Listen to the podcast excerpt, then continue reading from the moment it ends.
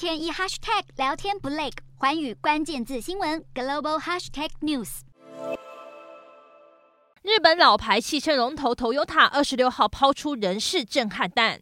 现年六十六岁的丰田章男是丰田创办人的孙子，掌舵公司近十四年来，领导丰田成为全球第一大汽车制造商。